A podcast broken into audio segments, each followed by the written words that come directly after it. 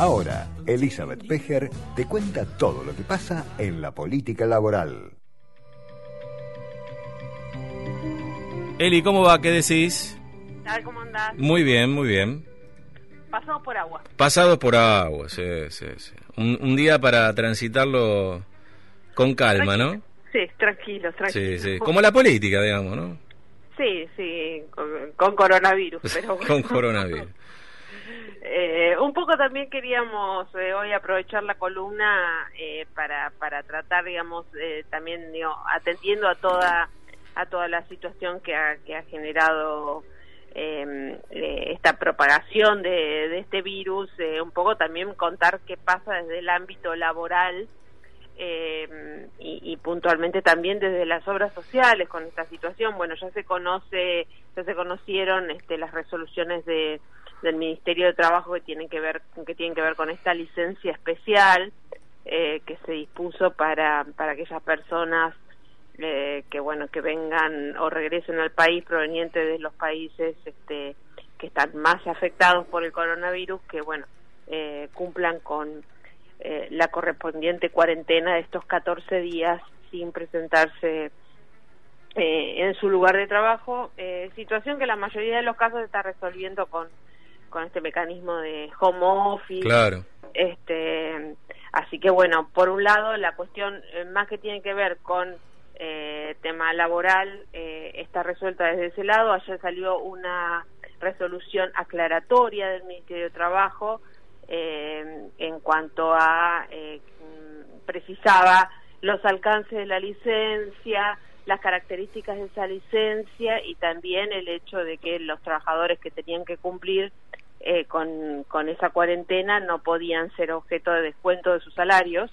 Ah, así que bueno, era una cosa que estaba como que quedaba todavía como eh, muy poca, muy poco resuelta por la primera resolución del ministerio de hecho, hubo el lunes otra resolución también de la provincia de Buenos Aires que era mucho más específica y aclaratoria respecto de, de los alcances eh, eh, justamente de la licencia con goce de sueldo.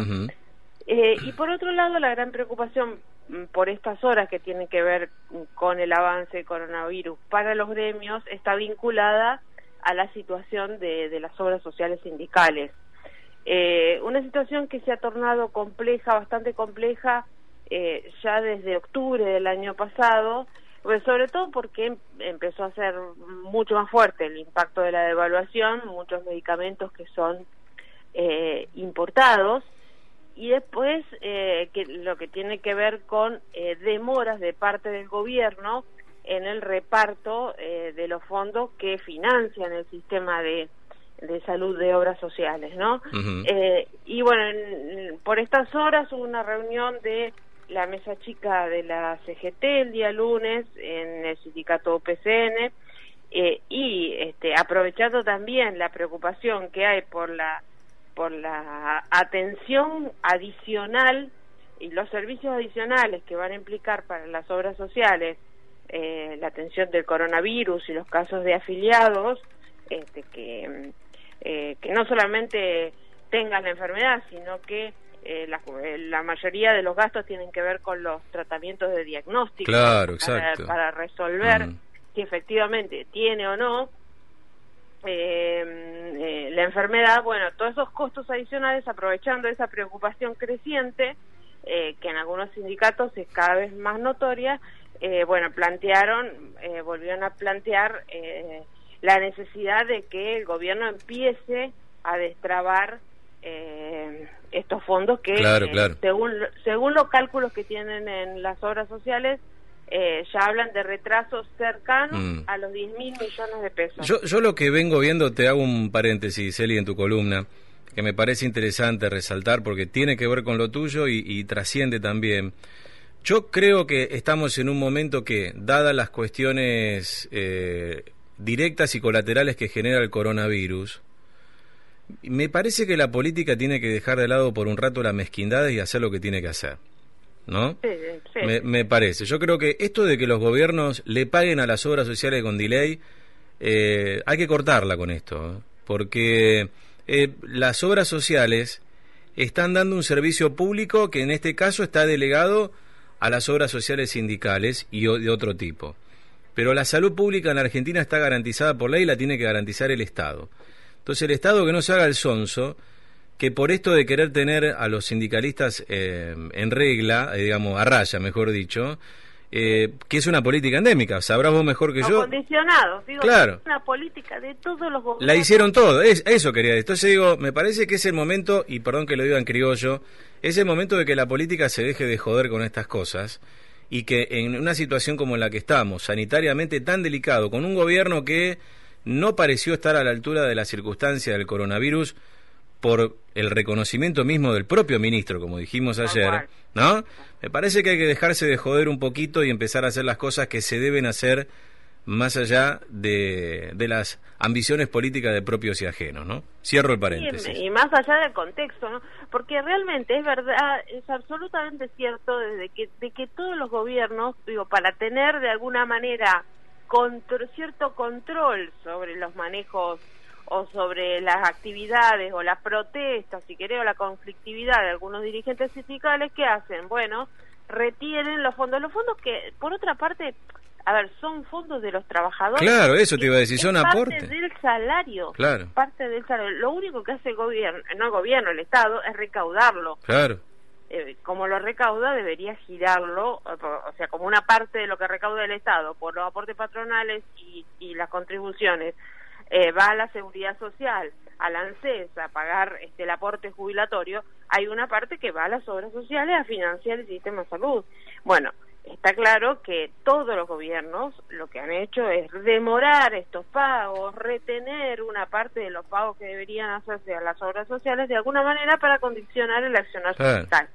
Bueno, eh, bastante lo lo han planteado los sindicalistas, algunos se han callado, por ciertas conveniencias, pero me parece que en este momento la situación está complicada porque las obras sociales ya vienen, eh, como también ocurre en las prepagas y como también se observa en los hospitales públicos.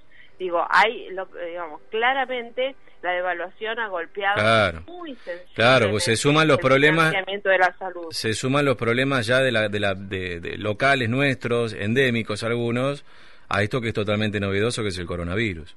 Claro, y que ahora vos podés tener una situación, hay ya hospitales de obras sociales que no tienen, hospitales clínicas, sanatorios, que no tienen capacidad de atender gente, de recibir más gente, de tener más personas ah. internadas, como ocurre también en varios hospitales de la Ciudad de Buenos Aires.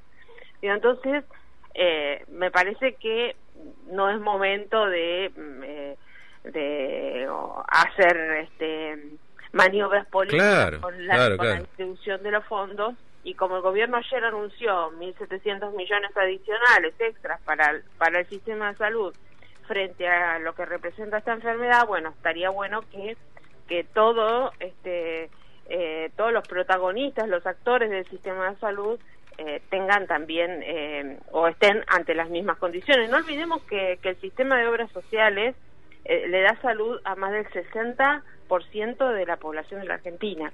Entonces digo, eh, vaya que es importante y que, bueno, eh, en este momento requiere, como los hospitales, este, eh, como las prepagas también, una situación me parece más prioritaria por ahí que otras cuestiones, ¿no? Me parece. Así que bueno, esto es el, está bien, lo, está claro también que los, los sindicalistas aprovechan esta situación para reclamar el eh, eh, el reparto más acelerado de los fondos, pero bueno, también eh, lo que es verdad es que vienen sufriendo este una demora de bastantes meses que ahora se bueno se complica muchísimo más este, con esta situación. Así que bueno, veremos qué pasa. Y te cuento la última también. Dale, dale. Semana en el Ministerio de Economía con funcionarios de ese ministerio, con funcionarios de desarrollo productivo eh, y del Ministerio de Trabajo, comenzó a, funcionar una especie de mesa técnica que va a comenzar eh, a evaluar las pautas, las posibles pautas este, de inflación y de salario para un acuerdo eh, de precios y salarios que sería el primer entendimiento previo al tan famoso Consejo Económico y Social que debería, eh, según el gobierno, eh, salir a partir de una ley que recién empezaría a funcionar el año que viene. Pero el acuerdo de precios y salarios supuestamente funcionaría este año. Eh, lo cierto es que hay muchísima buena voluntad.